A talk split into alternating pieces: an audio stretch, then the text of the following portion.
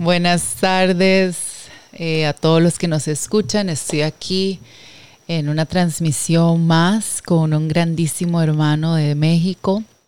Hola. Eh, bueno, a todos bienvenidos a este programa desde Costa Rica esta vez. Eh, mi nombre es India y les transmito aquí desde el Pura Vida Bree Land. Eh, tenemos aquí con nosotros a Rodrigo. Ahora nos decís bien tu, tu apellido para no decirlo mal.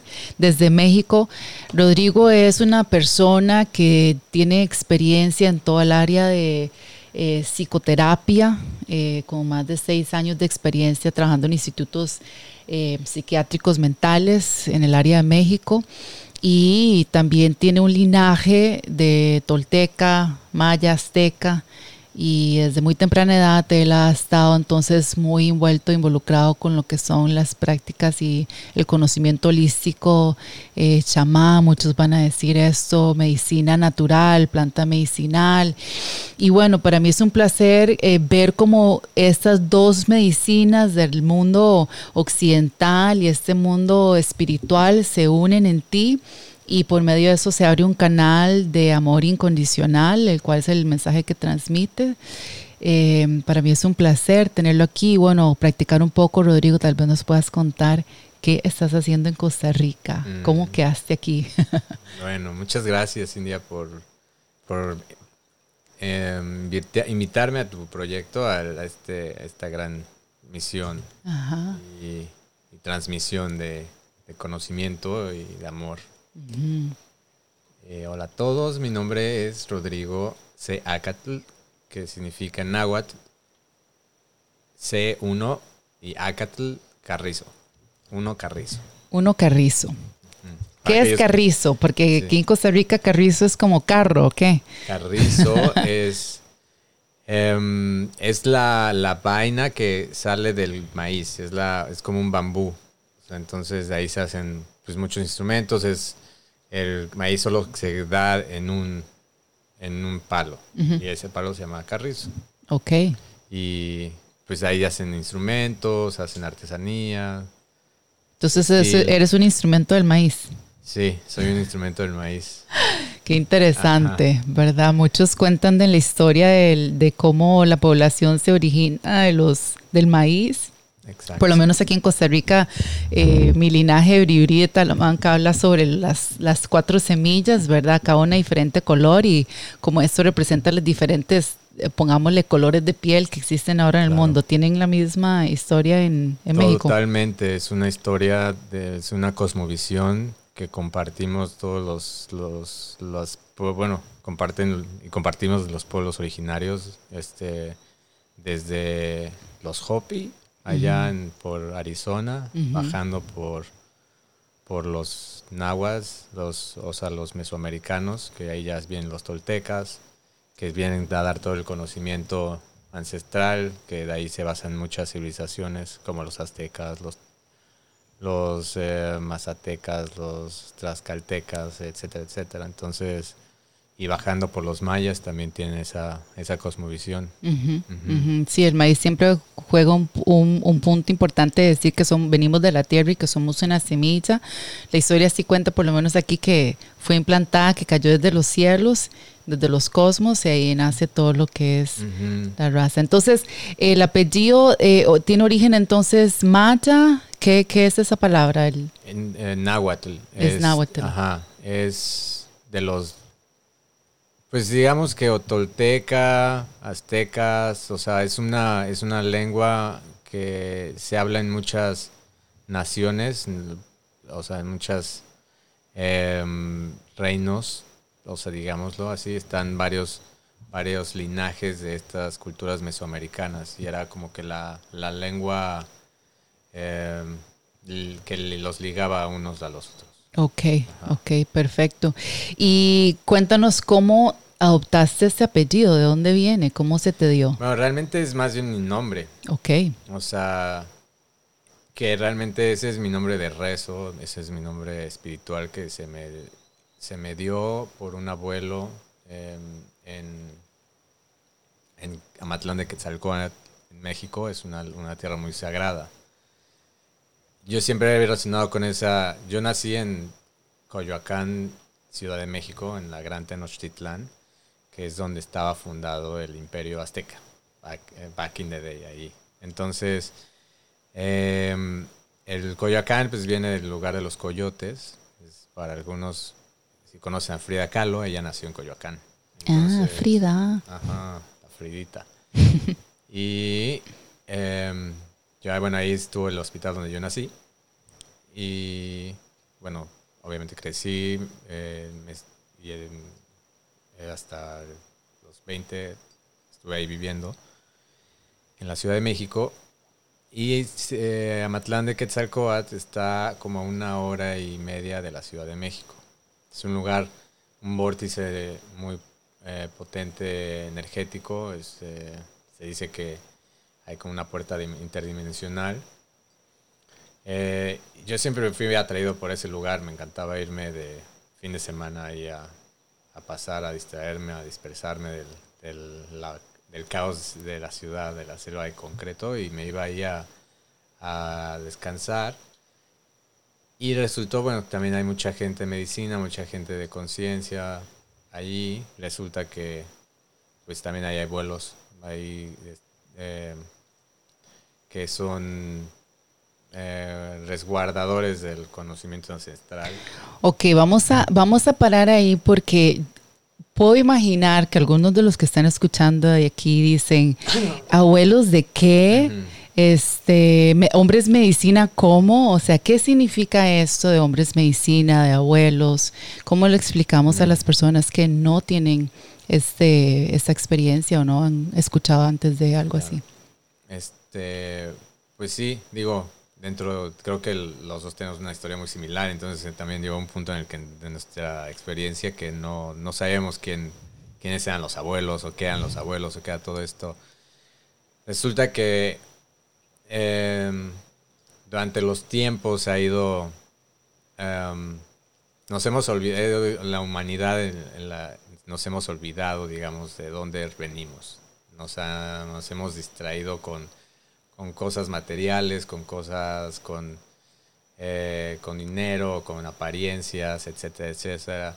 Y nos hemos olvidado de dónde somos como colectivo. Hay unos que ya estamos de regreso conectados y haciendo y creando conciencia universal y, por eso es importante este canal. Así que síganlo mucho. Entonces, eh, sí, el resulta que, bueno, yo a, través de este desconecta, de, esta desconexión de lo, de lo, de dónde somos, de lo que, somos, pues ya viene lo que viene siendo el olvido. El olvido crea enfermedad. Y si hay una, un síntoma o una sintomología, o, bueno, lo podemos ver en el mundo actual, la, la, la línea del tiempo donde nos estamos experimentando, en, está siendo muy claro de que el mundo está enfermo y, y, está, y urge una solución. Y esta solución no viene a través de vacunas o no viene a, viene a, viene a regresar a las raíces, regresar a lo, a lo simple, eh, reconectar con lo esencial. Con... Entonces, pues así como hay un principio hermético, que bueno, ahí ya se los encargo de tarea, escuchen eh, investiguen a los principios herméticos, pero es como hacia, hacia adentro, es hacia afuera, hacia adentro es afuera y hacia afuera es adentro. Entonces todo está en una, en una relación macro a micro. Si ven, por ejemplo, los ojos tienen la, la, estructura de galaxias o los pulmones parecen árboles. Entonces es esta relación de que todo pertenece a un fractal. También el pensamiento y el conocimiento. Entonces, eh, regresar a estas raíces, bueno, en estas experiencias, pues yo dentro de mi olvido, pues me, enfermé de olvidar. Y, eso se manifestó en, digamos, sufrimiento, depresiones, adicciones. y pues donde siempre me estuvieron llamando eran los abuelos, que son los abuelos los que tenían las medicinas, el conocimiento, las soluciones para reconectar con el alma. Entonces, nosotros venimos los pueblos, o sea, venimos de, o sea, los habla hispanos, los de América, tenemos muchas culturas, muchos pueblos indígenas, que ahí somos la mayoría, venimos, eh, igual tenemos mezclas de, de, todos lados, pero em, cuando ya vamos al conocimiento ancestral y las, las enseñanzas de, de los antepasados, pues se ha ido transmitiendo por generaciones y llega un punto en el que los abuelos guardaron ese conocimiento. Entonces es cuando hay una generación que, que se olvidó completamente y nuestra generación, los que están resonando con esta frecuencia, pues estamos buscando y reconectamos y nos encontramos con los abuelos. Con los claro. Claro, muy similar entonces aquí con los pueblos originarios de Costa Rica, donde se puede decir que los abuelos son esos mayores que todavía eh, todavía tienen esta forma oral tradicional de compartir las historias de conocimientos que vienen ya dados por generación a generación sobre todas estas enseñanzas. Aquí en Costa Rica prácticamente son enseñanzas del cuidado de la naturaleza, de los ríos, de plantas medicinales para eh, curar enfermedades, el uso del tabaco, por ejemplo. Entonces, la medicina es muy diferente a la que yo he visto que, que, por lo menos tú trabajas, he visto otros hombres medicina que trabajan en México. Entonces tal vez vamos a hablar un poquito sobre cómo empezaste tu viaje como hombre medicina. ¿Cómo se presenta eso y qué significa para ti ser un hombre de medicina? Viniendo del lado ya eh, occidental, donde fuiste un hombre de medicina bajo los términos y estatus de, ¿verdad?, el sistema educativo, con, ¿verdad?, donde fuiste, estudiaste hiciste y deshaciste todo lo que es la psicoterapia. Check, eso lo pasaste, ¿verdad? Hiciste todo lo que, lo que se pedía en el sistema y ahora pasas a este lado de hombre medicina chamánico. O sea, ¿Cómo se hace ese cambio en tu vida y, qué medicina es la que practicas, la que estás transmitiéndole a la humanidad? Mm. Bueno, la primera pregunta que te voy a contestar es la última. Okay. La medicina que comparto es el amor incondicional.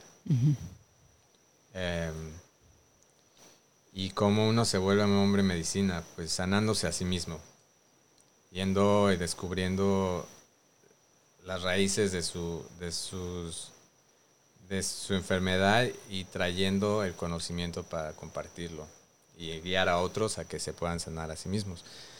Este, la vida pues nos lleva a diferentes expresiones y diferentes em, experiencias y dependiendo de cada uno, de cada ser, si está listo para recibir o atender un llamado que está constante ayuda nos da, nos da los mensajes.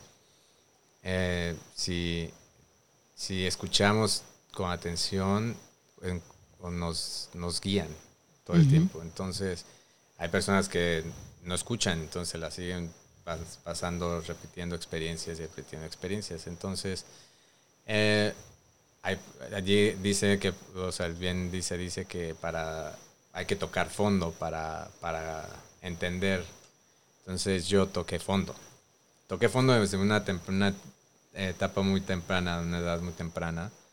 Sin embargo, yo me acuerdo que cuando yo tenía seis años, que mi abuela todavía está viva, pues ella trabajaba mucho con plantas, venían, venían personas a, solicitar su ayuda y ella les, les, ayudaba como, con hierbas y, los sanaba y como luego los veía, la veía mover sus manos y, y pues lo veía y se me hacía como interesante. Sin embargo, como que, como que era como algo que era como, ah, esa es la abuela. y después ella, ella trascendió, se, pasó a otro plano. Me hubiera gustado ahora que, bueno, ahora sí lo hago en, otro, en otro nivel de conciencia, pero que este conocimiento me hubiera pasado. Em, la generación de sus hijas, pues fue esta generación que, que, que, de mi madre que pues se olvidó, se decidió enfocarse a, a las cosas buenas de la vida. a, lo material, la responsabilidad, los quehaceres. A generar una, sí. Eh, que también eso, o sea, vemos también la belleza y, cómo, nos cómo nos ha ayudado a nosotros, las generaciones las que siguieron, porque gracias a ellas tenemos de alguna forma un sustento muy sólido, o sea, de, apoyo, o sea, no veo como la, la función divina de eso. Pero bueno, en fin, yo em, sí, siendo un niño como que con mucho mucha curiosidad, siempre veía como en la escuela como había cosas que no me no me parecían salud, o sea, veía que había algo más más allá, veía que había como muchas limitantes, pero siendo un niño como que no te toman en cuenta, entonces yo pues, preguntaba y siempre fui catalogado como un niño eh, con déficit de atención o hiperactividad y me estuvieron mandando a los psicólogos. Desde pequeña te estuviste entonces yendo a psicólogos. Eh, pero también ahí ya, bueno, el sistema me está, está, diciendo, hay algo malo contigo, hay algo malo contigo. Bueno, obviamente también la, las circunstancias del, del, sistema familiar, de cómo escogí venir a esta familia a través, y a través de esta familia, este, este padre, esta madre, Em, pues realmente también catalizaron eh, lo que es la herida, el sufrimiento. Entonces, pues recrecí con, con mucho enojo, con mucha, porque, o sea, mi padre no estaba presente, entonces yo no entendía por qué, no, por los otros niños tenían papá y yo no tenía papá. Em, y pues mi madre trabajaba todo el tiempo, entonces era como que soy hijo único, entonces eh, crecí como que con mucho enojo y ese enojo me llevó a tener, a, llevarme a varias experiencias y a catalizar ciertas, ciertas este, experiencias también que para los 12 años, cuando te entra la pubertad, así el cambio hormonal y, pues ahí me, entró una depresión y de ahí pues yo ya no quería estar en esta realidad, yo ya no quería vivir, yo no, no había crecido como con una, con realmente un un sentimiento de que merecía la vida. De, así, de, así de cañones, o sea, así de fuerte estaba mi depresión. O sea, ya decía como, pero también sentía ya como el, una urgencia de regresar a, de regreso a, la fuente, a la casa, o sea, decía, ya me quiero ir de aquí. Entonces, em, pues empecé a tener como actitudes de riesgo, actitudes eh, que me automutilaba y después pues ya fue como que ya, ya quiero irme, entonces hice mi primer intento de suicidio y de ahí pues tuve una visión, una, una experiencia cercana a la muerte también, que eh, me muestra en una misión, me muestra un jaguar negro, me muestra este jaguar negro como cómo me iba a sanar yo solo, que no necesitaba a los doctores, no necesitaba las, a las drogas farmacéuticas, no, no estaba el hospital, entonces me decía, tú te vas a sanar solo. Y en este momento, cuando tú estás en esta adolescencia y pasando por esta, este cambio hormonal y todo esto que el mundo se te cae encima, ¿estás en medicamento en ese momento? Yo nunca, nunca quise que me medicaran. Mi madre, afortunadamente, también nunca resonó con los, con los, con los drogas farmacéuticas. Eh, siempre los psicólogos habían, o sea, el día durante la escuela y así me habían sugerido que, me medicaran, pero, pero no. Realmente algo que, agradezco infinitamente a mi madre es que siempre me fomentó el pensamiento crítico. Entonces, y siempre, o sea, siempre que me regañaban o se lo llamaban a llamar de la escuela y le daban la explicación de que me habían castigado o de que me habían suspendido por haber cuestionado al maestro o haber desobedecido ciertas reglas, como que ella siempre era como, pues sí, dejen lo que sea así, o sea, no está haciendo nada mal a nadie. y entonces en eso estás yendo a, psicólogos, a la misma vez te aparece un jaguar negro en un sueño, entonces aquí ya está este, estos mundos que se ven presentes dentro de tu experiencia. Entonces, ¿qué se desarrolla después de que se te presente el jaguar?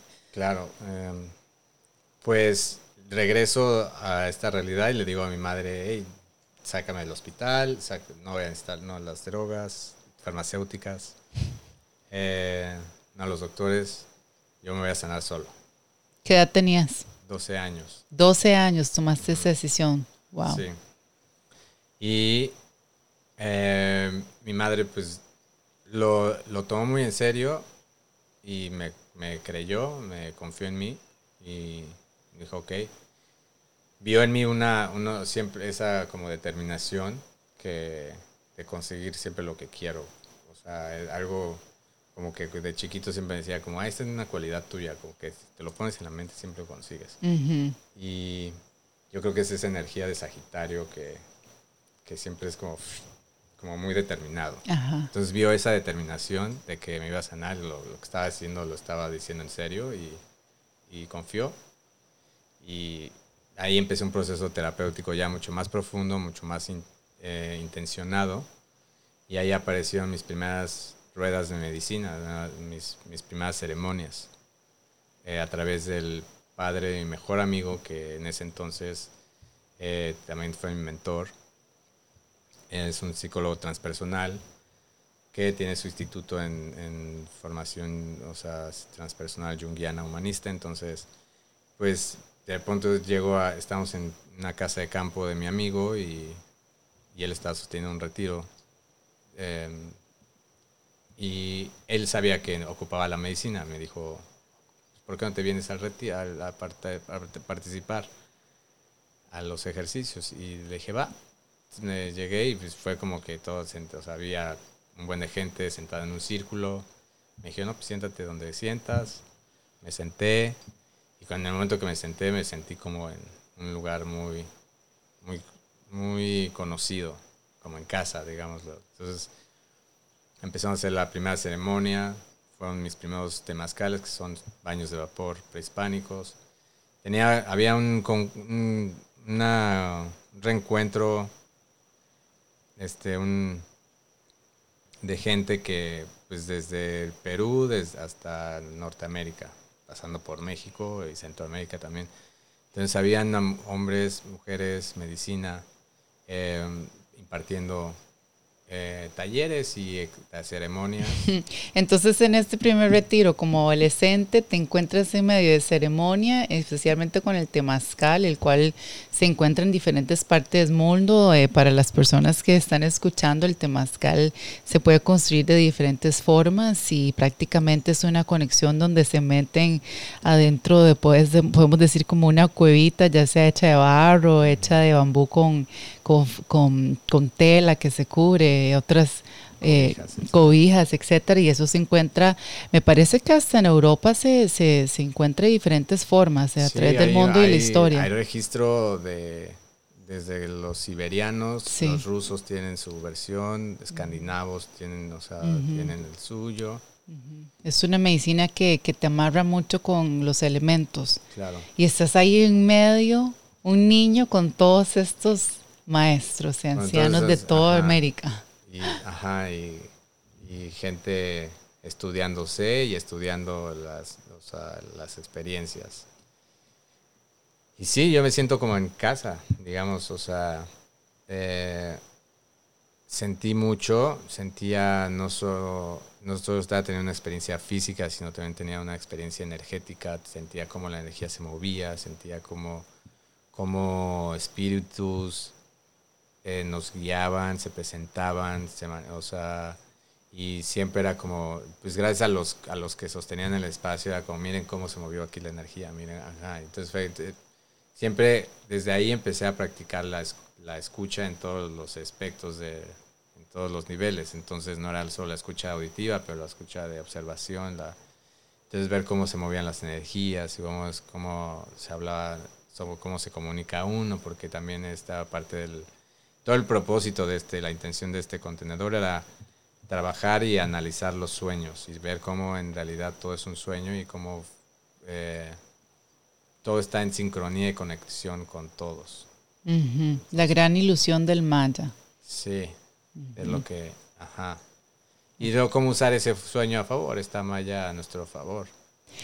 Ok, entonces mi pregunta es, si desde temprana edad tu abuela, estás viendo ahí desde atrás que está trabajando con hierbas y que personas llegan, te resulta ser invitado a un temazcal donde grandes personas están involucradas haciendo todo este trabajo con, la tierra y con una práctica muy ancestral de, sanación, ¿por, ¿cómo te metes a estudiar psicoterapia? ¿Por qué te metes en ese rumbo si ya como que la otra parte se te está como presentando muy naturalmente? ¿Qué es eso que, es ese gusanito que te pica diciéndote, pues métete a estudiar psicoterapia, güey?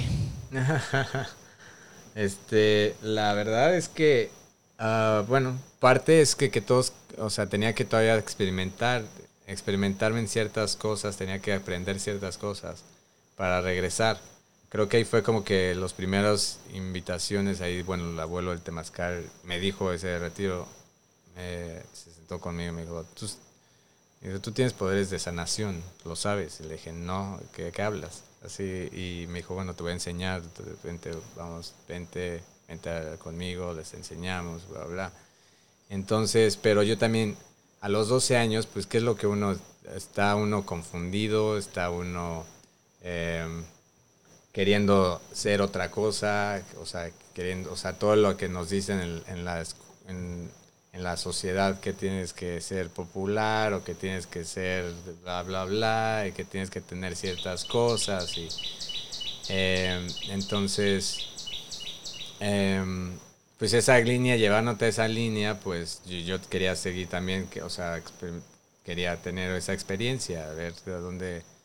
Em, y, pues estuve como que entre los dos, te iba a aprender a ver, y luego regresaba al, al, o sea, a la convivencia con ciertas amistades, etcétera, etcétera. Y bueno, también siguiendo la línea de que, ok, pues tienes que estudiar la, la escuela, tienes que sacar la secundaria, ir a la preparatoria, y tienes que decir que vas a estudiar.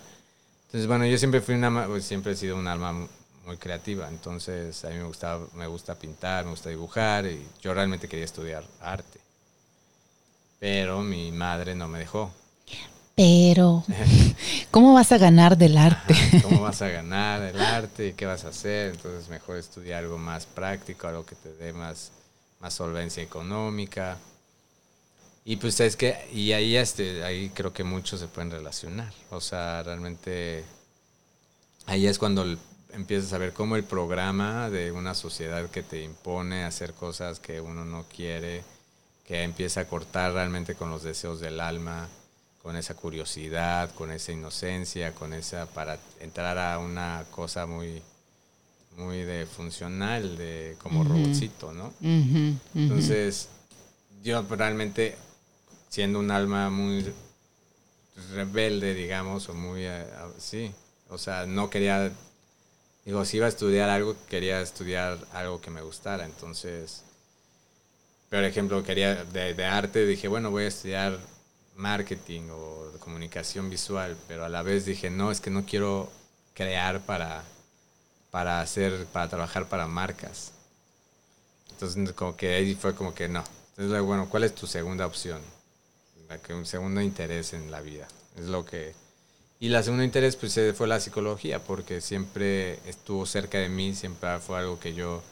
Y realmente también el papá de mi mejor amigo funcionó como mucho como esta imagen paterna, en la cual yo seguí yendo a, sus retiros, a sus talleres, seguí este, explorando en, ese, en, esos, en esos círculos. Y, y pues sí dije, psicología es algo que siempre he hecho, me encanta explorarme a mí mismo y y es lo que me interesa. Explorarme a mí, entenderme a mí y, ya. Entonces me metí a psicología. Perfecto. Y, ajá, y eso fue, fue como que la primera, bueno, ya como que algo más que me profundizó en la parte occidental. En, en eh, México, eh, entonces estudias psicología y ya tenés entonces por ahí de seis años de experiencia trabajando en, en clínicas y institutos mentales. ¿Cómo fue ese, esa experiencia? ¿Qué es lo que te llevas de esa experiencia que has podido aplicar al día de hoy? ¿Cómo está la sociedad y tu trabajo de, hombre medicina?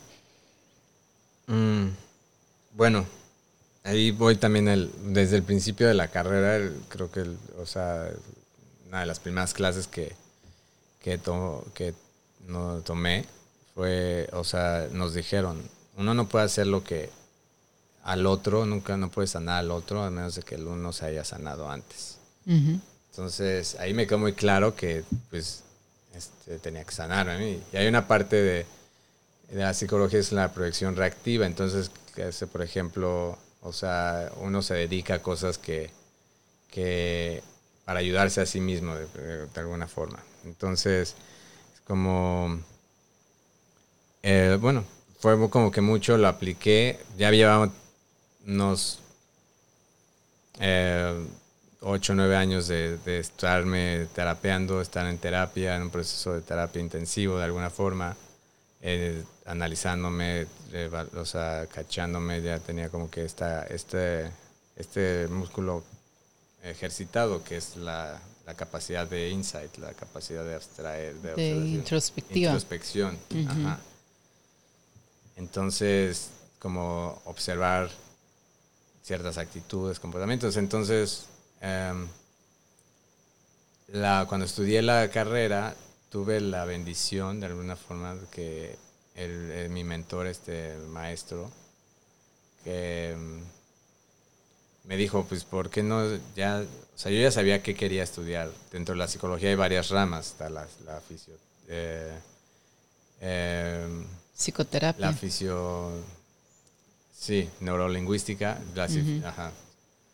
Eh, la clínica, está la pedagógica, está la, la, industrial. Entonces, eh, a mí yo siempre me, me, fui por la clínica, pero de la clínica, pues ahí ya se divide otra vez entre varias varios autores, varias teorías, entonces dentro de la psicología hay mucho dogma y hay mucho de que te endoctrinan como para, para cierto lado, entonces es que si eres freudiano, que si eres jungiano, que si eres lacaniano, que si eres de acá y de allá, entonces ya es como que te tienes que poner una playera de, un equipo. Sí, claro. Entonces... Suena mucho como la religión. Pues es que, sí, o a la ciencia. O de todo, hay que escoger.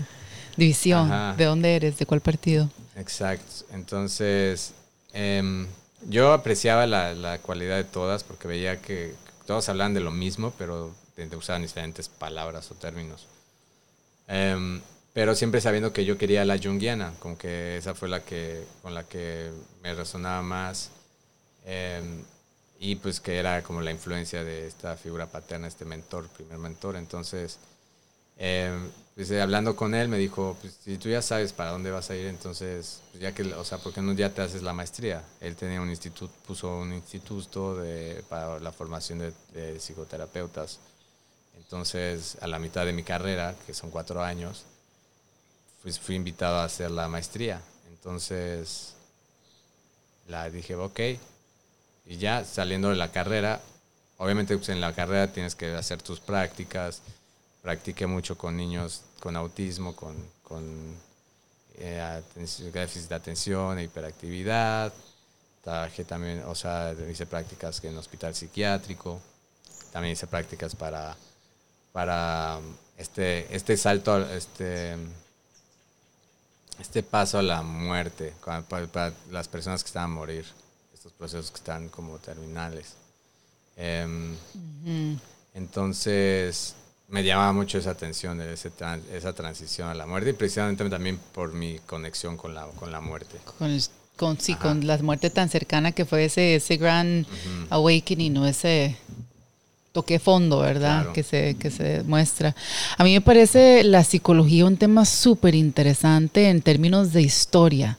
¿verdad? Porque se dicen que desde los tiempos medievales, o sea, utilizaban a las personas y las metían en calabozos y les abrían el cráneo para tocar el cerebro, a ver en dónde es que estaba qué emoción y eran torturas y las personas desaparecían y yo, ¿qué? Todo eso tuvimos que hacer para llegar a lo que es hoy la psicoterapia.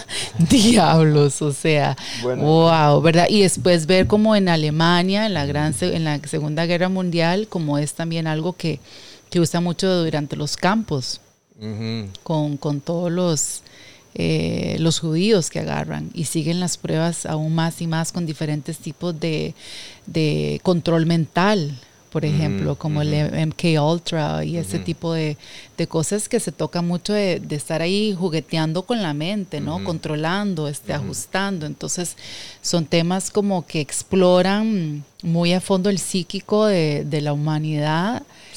Y que una forma u otra el sistema lo utiliza también para entonces empezar a adoptar técnicas eh, de, engaño, de, empujar, de persuadir, persuasión, ¿verdad? Yo estudié como publicidad, entonces toda esa parte de, la psicoterapia está muy ligada con la publicidad. Eh, súper interesante.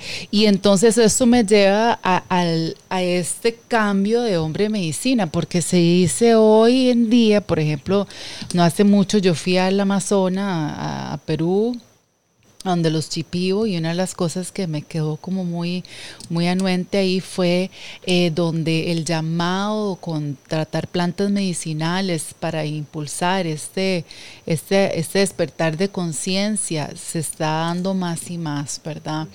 Entonces, ¿cómo tú ves esa, es, ese, ese cambio que se está dando, este auge que se está dando con las plantas medicinales?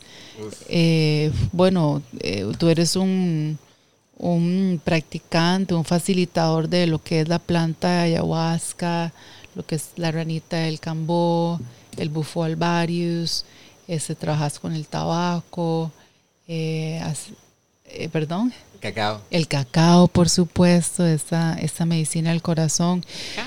Cacao. cacao.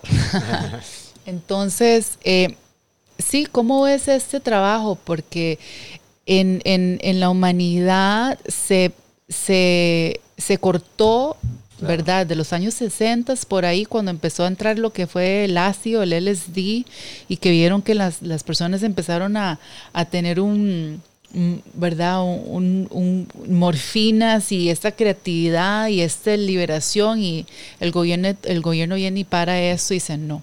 Entonces ya empiezan a cortar todo lo que son este tipo de, de, medicinas. estudios, sí. Estudios de medicina, ya no se puede, todo queda en el tabú, prohibido, jamás. Em, y ahora empieza a abrirse un nuevo, un nuevo capítulo, o sea, hasta el momento donde ya en ciertos estados, en Estados Unidos y en ciertos países ya el, por ejemplo, lo que son los honguitos, psicodélicos ya están abiertos. Entonces, ¿qué tal con las otras medicinas que tú trabajas? ¿Tienen este beneficio de acelerar un proceso que lleva años? Porque así como igual que tú, yo caí en un fondo y yo llevo un proceso de 8, 10 años casi en psicoterapia con psiquiatras y psicólogos y, ¿verdad? Ha sido todo un proceso y, y la experiencia entonces que tú ves de un lado versus el otro. Sí, Ok, pues es que sí, durante la carrera, pues, o sea, también es que sí estudié bastante, me, como dices, la psicología tiene un espectro de, eh, amplio en donde se aplica y, y bueno, la curiosidad también me ya lleva, entonces trabajando con niños, pues con autismo y déficit de atención, pues también aprendí a que me dije, ah, bueno, a ver, vamos a estudiar con ellos, vamos a investigar a dónde viene todo esto, la literatura y lo realmente donde todos los lo, todo lo de investigación que me llevó de los del autismo, del déficit de atención y hiperactividad me llevaba a que todo era como la raíz eran las vacunas. Entonces yo desde los 2005 yo ya sabía que las vacunas eran, o sea, que no me vacunar, que ya los efectos que causaban. A ver, a ver, a ver esto es algo importante, especialmente en estos momentos, donde estamos viviendo una, entre comillas, pandemia en el mundo y donde se está hablando de lo que son las vacunas. Es un tema muy importante. ¿Cómo llegas a la conclusión de que las vacunas en realidad son la raíz del cual está causando estos problemas en estos niños, como el autismo? Es por medio de, de, estar viendo caso tras caso tras caso y viendo ese, ese, esa comunalidad. Y bueno, o sea, bueno, cuando en, la carrera, en la universidad, pues te dan acceso a las, a las revistas eh, científicas donde pues, puedes sacar miles de artículos y, y todo, bueno, dentro de lo, que hay de la investigación en, en, ese tiempo eran, o sea, de dónde se rastreaban las, las, el autismo, de dónde se rastreaba. Entonces todo lo dirigían a, a, las vacunas, a ciertos elementos de las vacunas, que ciertos metales pesados, mercurio, etcétera, etcétera. Que, bueno, esto crea una, una ruptura en las conexiones sinápticas de las, del, del cerebro que hace que pues no funcione a su completo potencial. Entonces, bueno, si son tecnologías, o sea, si son las vacunas están diseñadas, pues entonces ¿quién está diseñando todo esto? Te, hace pensar como, bueno, ¿por qué están estas cosas y las diseñan? Pero entonces la pregunta es, ¿la diseñan y saben y han, y han hecho diferentes eh, tipos de estudios para saber lo que está ocasionando o simplemente lo están tirando así como para como tirando unos dados a ver qué sale. Yo creo que, o sea, no, sé qué yo creo, pero sí sé que es, es una, es una agenda, es, es la, la gente, las, los que hacen estas, estas cosas, diseñan estas vacunas, saben perfectamente qué es lo que están haciendo. O sea, están killing me softly, como dice la canción, matándome lentamente. Ya, cuando te pones a, a, dar cuenta de cómo todo es esta, ya estamos entrando a, una conversación muy muy profunda y este, de, cómo que, está pasando, pero sí, o sea, desde que, si te pones a pensar, desde que nace un bebé, o sea, la razón por la cual me desconecté la, la psicología fue también porque me di cuenta que todos, no, en la psicología la mayoría de las cosas se manejaban en lo racional, porque me empecé a dar cuenta que, ah, no solo somos seres racionales, somos seres emocionales, somos, tenemos emociones, tenemos, eh, tenemos energía, somos energía tenemos una vibración, o sea, y siempre, o sea, desde estas prácticas muy, muy jóvenes tenía conexión con el espíritu, entonces tenemos también una, una experiencia espiritual.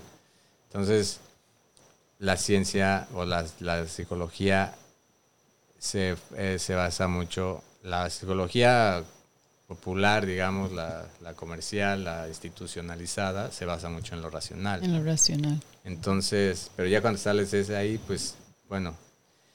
Y bueno, regresando a eso, pues realmente toda la experiencia, por ejemplo, que un bebé pasa a través de un nacimiento en un hospital, eh, imagínate que este espíritu o esta alma viene y al mundo y recibe que una nalgada y lo cortan y lo, lo sacan con unas pinzas y lo separan de su o la separan de su madre hasta los siguientes tantas horas.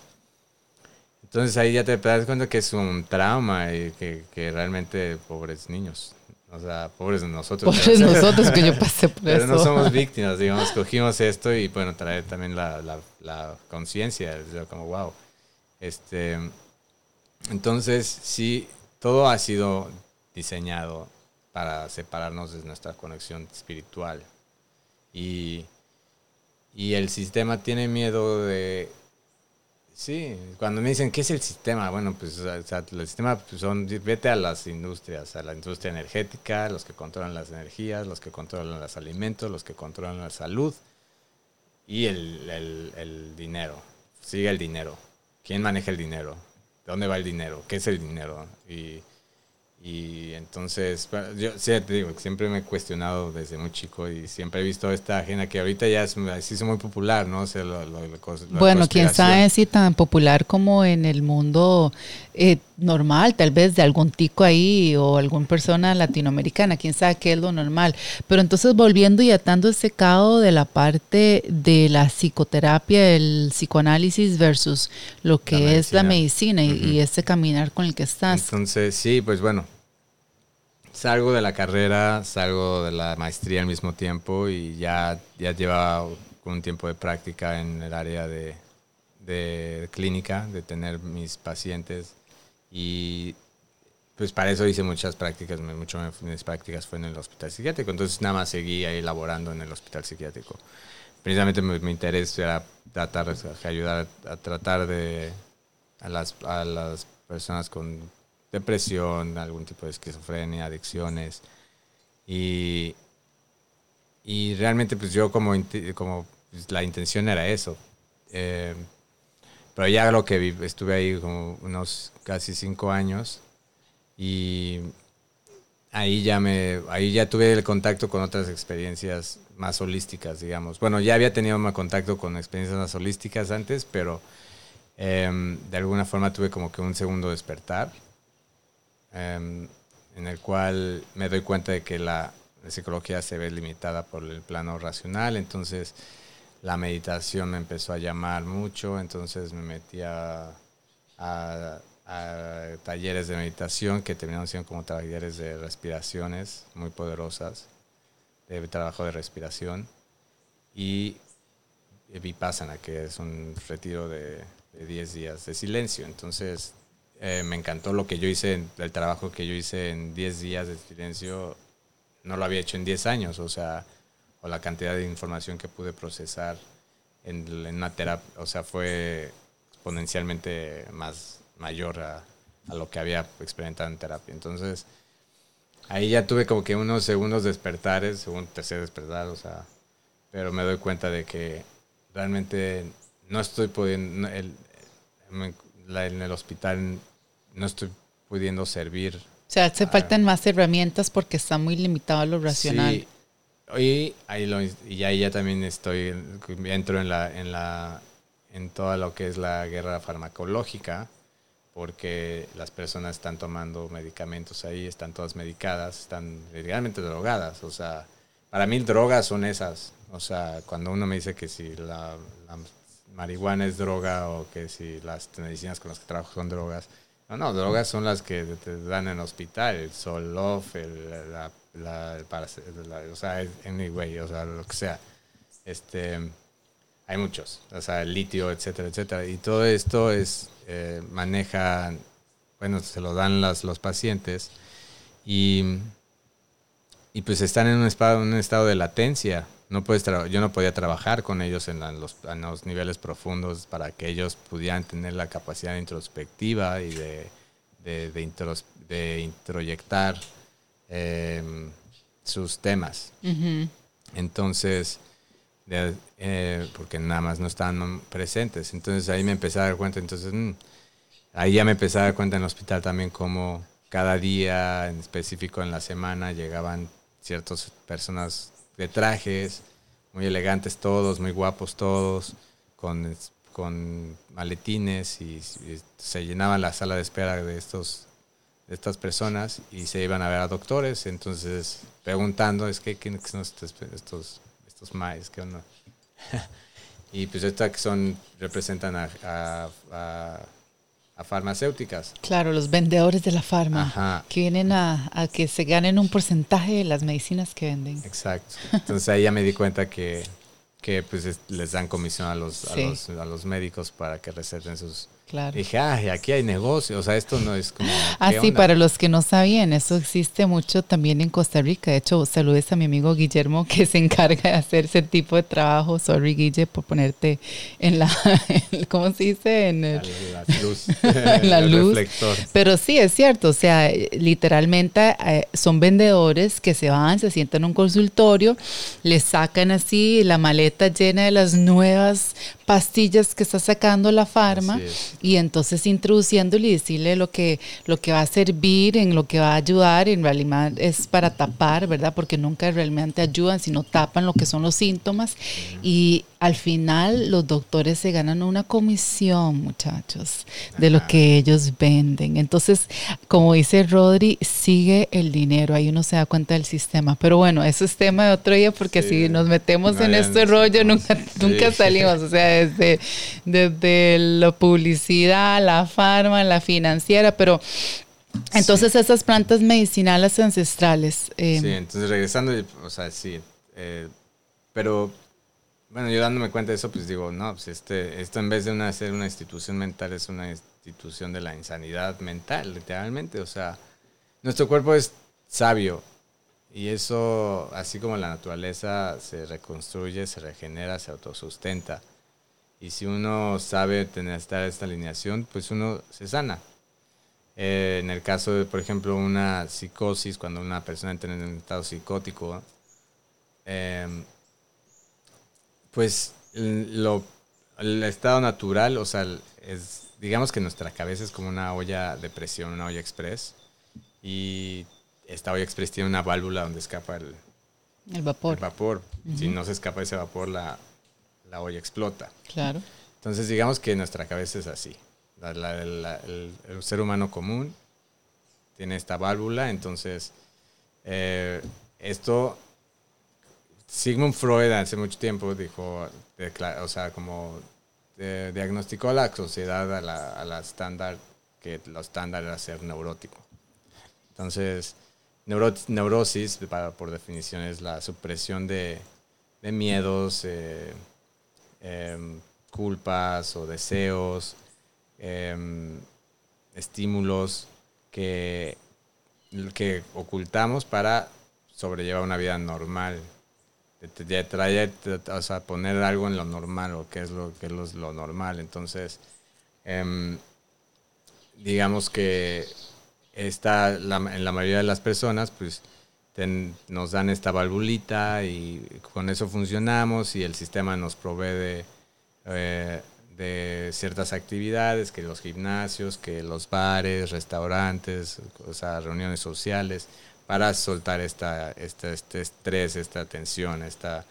Pero hay personas que sus sistemas familiares no les dieron esa herramienta, entonces procesar los enojos, procesar la frustración, procesar los miedos, pues para estas personas no es tan, no es tan fácil. Entonces, cuando llega un estado de psicosis es porque esta olla express que no tiene válvula de escape explota.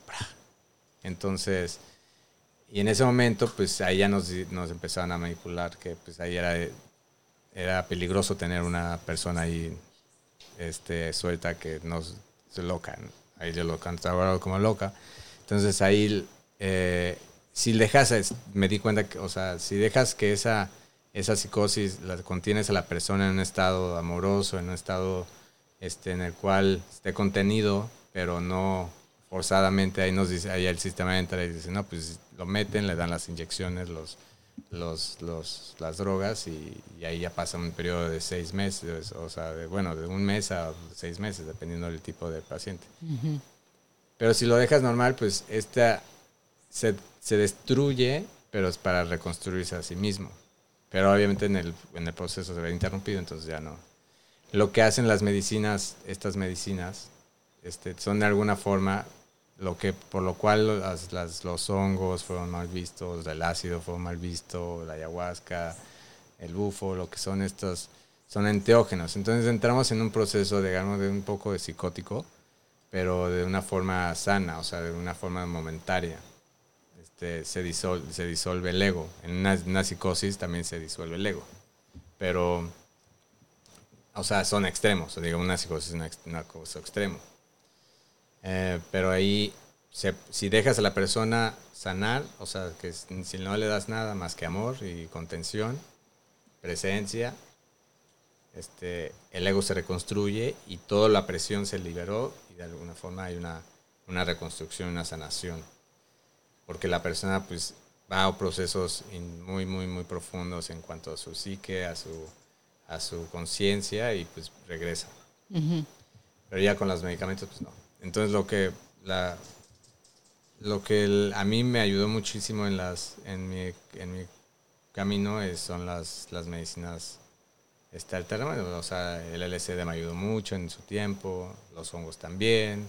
O sea, eh, después llegó el peyote. Y entonces, eh, pues como psicólogo, pues, o sea, eh, pues me interesó bastante el tema y estudiar de dónde venían, o sea, de dónde también mis, muchos de mis estudios eran enfocados al uso de psicodélicos para el desarrollo de la conciencia. Entonces, y lo interesante es saber que tenés este linaje maya azteca, donde muchas de las estatuas y los lugares que uno visita, eh, eh, lugares arqueológicos, se encuentran este tipo de, ¿verdad? De, el, el, hongo se encuentra ahí talladito, se encuentra la reina de la noche por allá, se encuentra el peyotito, la flor del peyotito, la flor del cacao, o sea, todas estas medicinas se encuentran encuentran en estatuillas y en lugares que ya son miles y miles de años de, conocimiento ancestral. Claro, y es como, aquí ya voy a la misma, entonces, ¿qué es lo que nos ocultaron? Y luego ya, te, bueno, ya me fui cuestionado así desde, ¿por qué no? Desde, si esto es lo que nos enseña en la escuela es verdad, o, que, o sea, ¿de dónde? por qué tantas, tantas culturas milenarias están conectadas y, tienen como muchas simbologías, o sea, que aunque estén miles de kilómetros a la distancia, tienen la misma simbología y el mismo significado. Entonces, pues sí, parte de la psicología pues me guió a, esta, a este estudio y a la práctica. Entonces, y a la exploración. Entonces, yo llego a la, a la, a la práctica y, pues me encuentro que pues hay, son ceremonias, son, son, se toman de forma intencional. Y sí, antes en el tipo de los 40, eh, 30, o sea, sí se usaba mucho la, el, por ejemplo, el éxtasis se usaba mucho para el tratamiento de, trastorno postraumático, o sea, ciertas este, psicosis también, o LSD también. Y, pero también vieron que el, que podía salirle el tiro por la culata al, sistema en cuanto a que, ah, estamos, en vez de como programar, no se puede realmente programar, sino se va a desprogramar la, la persona. Entonces decidieron satanizarlas, dijeron, nos dijeron que estaban malas y que son drogas y que son del diablo, casi que Claro, porque al, usar ese tipo de, de, aliados, ¿verdad? Dentro de la naturaleza, entonces lo que nos hacen es abrir nuestros ojos eh, como dice, ya unos ojos espirituales, ya era como otra parte más amplia que vos decís que no es solo lo, lo racional ni solo lo físico, que si no hay otro mundo que es el, el, mundo energético, el mundo espiritual y estas plantas, esos aliados nos permiten entrar y, y, percibir esto, ¿verdad? Que, que en muchas ocasiones no lo podemos lograr, al menos que dures horas practicando algo como lo que es este la respiración, que para mí es uno de los instrumentos más grandes que tenemos en la humanidad porque eh, sale gratis, no cuesta nada, boom, boom, boom, boom, o sea, cualquiera lo puede hacer, ¿verdad? Para mí esa medicina es una de las mejores con la que me he topado eh, en todo este proceso. El aire es medicina, los árboles son medicina. Buenísimo. Y, sí, o sea, eh, totalmente. Y la importancia de las... eso es lo, que, lo esencial o lo simple que es, porque realmente si te pones a pensar todas las, las drogas farmacéuticas, pues vienen de plantas. O sea. Sí, exacto. De hecho, es un grupo que viene de Estados Unidos, de, me parece que es hasta de Harvard, una de esas universidades que se va y se adentra al Amazonas en los años 50, 60 y se empiezan a sentar con los indígenas allá y empiezan a ver que ellos empiezan a utilizar estas plantas para hacer todo este tipo de sanaciones, ¿verdad?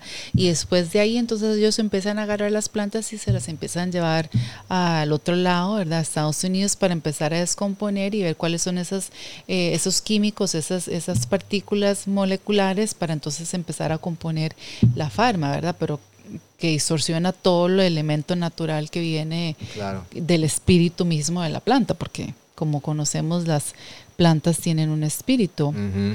Sí, sí. Ya, o sea, ya entrando a estos campos sutiles y, lenguaje metafórico y sí, sutil, Em, ya cuando entras en lo que es las, las hay, bueno, dentro de las medicinas de plantas, el, camino medicinal, hay pues, de todo tipo, todo el, jardín de la tierra es una farmacia y hay, hay plantas para, para tratar el cuerpo, hay otras plantas para tratar la mente, hay otras para tratar el, el plano eh, energético y el espiritual. Entonces de ahí se van subdividiendo, entonces están los herbolarios que trabajan con muchas infusiones, hay tipos de plantas que son frías, calientes, dependiendo de cuáles son, entonces no puedes mezclar las frías con las calientes, pero unas te ayudan para el hígado, otras te ayudan para los riñones, otras te ayudan para diabetes, o sea, te quitan todo, o sea, en México hay mucha, una cultura muy grande de, herbolarios, de, de, curanderos de hierbas este y está muy presente, o sea, es como todo, en cada mercado hay está el, el, local del, de las hierbitas, el apotecario eh, tradicional de las calles. Sí. Entonces ahí ya te da desde infusiones hasta baños. Entonces, pues ahí ya entrando como, ok, pues tú no está toda la farmacia ahí, o sea, no, no hay que ir muy lejos. Ya cuando te metes a la, a la onda, yo la, o sea, lo que a mí me interesaba, la mental y el espiritual. Entonces, ahí están lo que se llaman las plantas maestras, que nos hacen conectarnos con, con planos mucho más sutiles de la conciencia, con planos más sutiles de, energía. Entonces, eh, a través de, la, los hongos, eh, dije, ok, bueno, ¿para dónde está en México? Pues no hay mucho, bueno, hay mucho hongo, pero en Oaxaca ahí seguí el, el, llamado y llegué a esta, a esta tribu que se llaman los mazatecas y ahí empecé a, a tomar honguitos, porque bueno, también mi, mentor también me llevó ahí, pero y, y empecé a sanar, empecé a entender, a, a tener, tener la capacidad más de introspección o de más de absorción y de, de ver de dónde habían surgido ciertas cosas. En... Claro, y, tocas un tema muy importante y para ir cerrando, eh, y compartir con los que están escuchando en este momento, porque mencionaste el tema de conciencia y como ahorita estamos algunos sujetos al sistema, estamos endoctrinados a lo que es, ¿verdad? Está este, esta parte de que no queremos llegar al, a ser neuróticos, entonces suprimimos lo que es el miedo, suprimimos lo que es el dolor, suprimimos lo que es la, el sufrimiento, todo eso. Y eso parece ser que se está dando en este momento en el planeta por causa de estas restricciones que nos están poniendo en limitarnos dónde podemos salir, cuándo podemos salir, dónde no, si podemos viajar o no. Entonces, prácticamente que somos ratitas en, en jaulas, ¿verdad? Eh, donde se nos limita. Entonces, eh, puedo imaginarme eso que puede casar en el psíquico de una persona. ¿Cómo levantar esta conciencia? ¿Qué es la respuesta? ¿Qué es lo que te viene a ti al ver esto que está pasando en el mundo con tus herramientas que has practicado, con tu experiencia? ¿Qué mensaje le transmitirías a esas personas para tocar y despertar esa conciencia dentro de la humanidad? ¿Qué significa ser uh -huh. alguien consciente? Bueno, ahí Ahí, bueno, mucha, ya van diferentes niveles de también, pues es, otro capítulo. Otro, pero, otro total. Pero sí, este, mientras uno se mantenga cuestionándose es lo que, cómo su experiencia, cómo es su experiencia, pues ya uno se empieza a volver más consciente. Um, dentro de los eh, clientes, digo, o estudiantes que les llamo yo, o sea, que vienen, que les doy, acompaño en un proceso terapéutico de acompañamiento de, o los que vienen a, a recibir ceremonia, pues lo, que siempre los, lo que yo hago es guiarlos a, su, a, a las personas a, abrir las puertas para que ellos accedan a su completo potencial, a sus que vayan al, camino de sus sueños, que caminen el plan, lo que sea el plan, plan divino de, de, su alma. Entonces, eh, hay la, la, dolencia de la humanidad es que no hay un propósito. O sea, falta ese propósito. Muchas personas se, se, sienten sin propósito, no saben por qué están aquí en este mundo, solo se... Este, hay veces que pues, ya llega un, un, extremo que solo se dan cuenta de que están trabajando para un sistema, pero realmente no están satisfaciendo sus deseos, están, quieren vivir otra realidad en la cual totalmente viven. Entonces, como que, bueno, como que, ¿qué vienes a hacer? ¿Qué es lo que te preguntarse quién eres tú? Claro, la, la, la, pregunta de, creo que es Aristóteles que dice, si no sabemos de dónde venimos, entonces ¿cómo sabemos para dónde vamos? Exacto. Entonces, ¿con quién eres tú? ¿Qué vienes a hacer? ¿Qué te gusta hacer? Digo, las respuestas ya las tienes todas dentro de ti, uh -huh. están dentro de tu corazón, están dentro de, de, lo que es tus sueños. Tú eres un alma que viene a experimentarse, entonces, y esos sueños son la guía, qué es lo que más te apasiona hacer, qué es lo que más... Y sí, hacer ese trabajo de reprogramación, porque sí ha sido una programación en la cual nos han alimentado con muchas ideas, distorsiones, eh, ideas de separación, de falta de, de escasez, de no ser suficientes, de, duda, de, perfeccionismo, de, ilusiones y programas de, belleza, ilusiones y programas de, control, de ilusiones y programas de, comparación, de, de qué es la competencia, no hay competencia realmente, o sea, entonces eh, nos ponen este, tienes que sacar el, el mejor, la mejor calificación de, de, tu salón, entonces ahí estás así, o sea, desde allá vienen, o sea, uh -huh. entonces sí, es, es realmente ver a dónde están las, las carencias de uno, de realmente voltear a ver los miedos, voltear a ver las, los traumas, voltear a ver dónde están las ideas limitantes y atenderlas, sanarlas, porque al final de cuentas rescatar la, la, esencia, rescatar la, lo elemental requiere un trabajo interno profundo, de, de, o sea, constante, determinado y, y para allá, para adentro, siempre es para adentro, para adentro, para adentro. Evitar proyectar o o por, sí, proyectar los miedos o las carencias hacia afuera. Todo, es, todo es adentro como hay una práctica, algo que puedas compartir, que alguien que esté empezando a, hacerte esas preguntas a sí mismo, mira, estoy feliz, no estoy feliz, ¿cómo está esto de las vacunas? No, las vacunas, no estoy seguro, ay, algo no me suena bien con esto, eh, ¿qué es lo que va a pasar en el mundo? Ah, estoy cansado de mi trabajo. Alguien que ya está empezando a pasar por estos cuestionamientos, por este primer, ¿verdad? Eh, como esa, esas primeras, ¿qué, ¿cuál sería como eh, una práctica o algo que le podrías recomendar? Obviamente al final vamos a dar tu sitio de web y tu información para que los que estén interesados se contacten contigo en, esas, en este caminar de, de, de hacer un trabajo interno profundo, pero yo solita eh, ¿qué puedo hacer? Soy una ama de casa, estoy, en la casa todo el tiempo con mis niños, estoy haciendo nada prácticamente, o estoy trabajando tal vez doble trabajo limpiando otra casa, o estoy eh, trabajando en un call center todo el día, no estoy haciendo lo que me gusta. ¿Qué, qué es lo que realmente puedo empezar a hacer?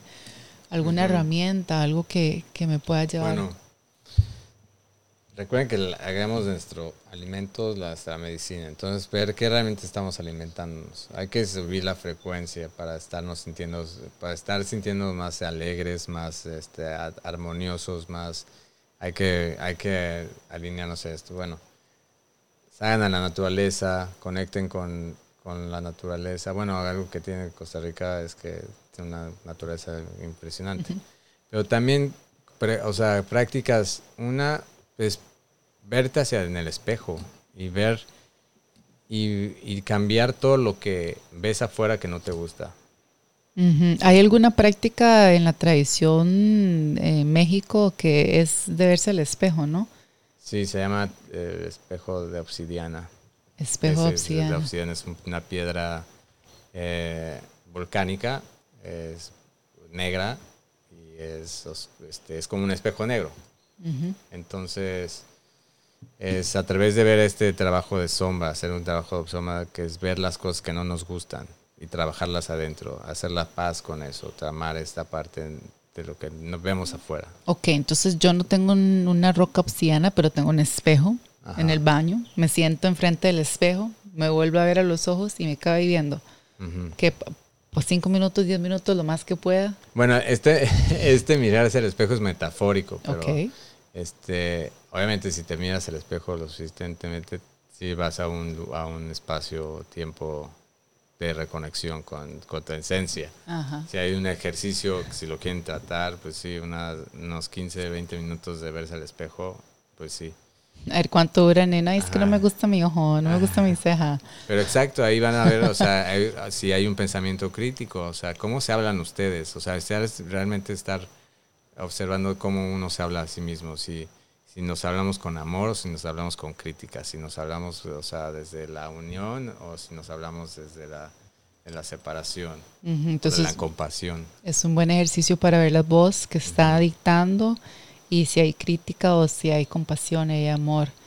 Es incondicional hacia, mí, hacia sí mismo. Entendan, también entendemos que, bueno, una práctica es ver que el otro es un reflejo de uno entonces, y es un maestro también nosotros. Entonces, las personas que nos, que nos caen mal o las personas que nos vienen a traer experiencias caóticas o, duras, son maestros que nos están enseñando a guiarnos este, a amar más.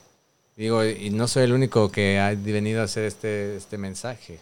O sea, creo que hay varios maestros por allá que, que nos guían también y son sea, íconos milenarios de amar sí. al prójimo. Ajá, exacto. Sí, sí, ama a tu prójimo como a ti mismo, decía el gran Jesús. Jesús. Mira, eh, ha sido un placer, Rodri. En este momento te vas para México, vas para un retiro que estás creando de nueve días eh, con un grupo allá. Eh, van a practicar todo eso que hemos hablado, la meditación, la respiración, plantas medicinales, trabajo de su lado oscuro. Eh, te deseo muchísimas bendiciones en ese trabajo que vas a hacer con estas personas allá. Eh, y para todos los que están escuchando, cuando quieran contactarte, eh, pueden entrar a tu sitio web que es www.onenessmedicina, que es o n e s s medicina.com. O N E N E S S medicina. Ahí vamos de nuevo. O N E medicina.com. ¿Y tu Instagram? Es O-N-E-N-E-S-S guion bajo W-I-T-H-I-N-G. Pero ah, de hecho, tengo uno, es que ese está en inglés, de hecho tengo uno que es sanación.alma.medicina. Ah, perfecto, esto es en Instagram. Este, ajá, ese es mi, mi Instagram para, para español. Perfecto, vamos a seguir expandiendo este mensaje. Y, bueno, recordando que esta práctica es integral, tiene que ser integral, es mente, cuerpo y, emoción. Entonces, esta, este, este, retiro, este contenedor, pues es trabajar la mente, trabajar el cuerpo, trabajar el espíritu. Entonces, tienen que tener todo esto alineado. Claro. Claro, entonces, bueno, esperamos volverte a ver pronto. Sé que nuestros caminos se cruzarán para seguir activando más y más eh, personas y tierras y esos conocimientos de los ancestros. A todos los que escuchan les dejamos este mensaje entonces de conectarse a todas estas partes de nuestra gran... Eh, eh, multidimensional en nuestro cuerpo, ¿verdad? Que, trasciende más de lo físico. Entonces, una invitación y bueno, Rodri, ahí nos seguimos comunicando. Gracias por compartir. Muchas gracias a todos por, por, acompañarnos y muchísimas gracias por a ti, India, por, por crear este contenedor. Buenísimo. Bueno, pura vida a todos. Ahí cualquier cosita comentan si quieren algún mensajito para Rodri y ahí seguimos con la siguiente transmisión conectando más y más a nuestro ser divino, nuestro potencial increíble que tenemos de transmitir el amor incondicional para crecer, todos unidos aquí amarrados en América Latina, todos los hispanos, levantando conciencia al mundo. Tenemos que hacer otro. Otro más. Hay muchos temas que hablar. Más, queremos hablar más. bueno, pura vida a todos. Buenísimo. Aquí, el colibrí esparciendo el polen. Eh.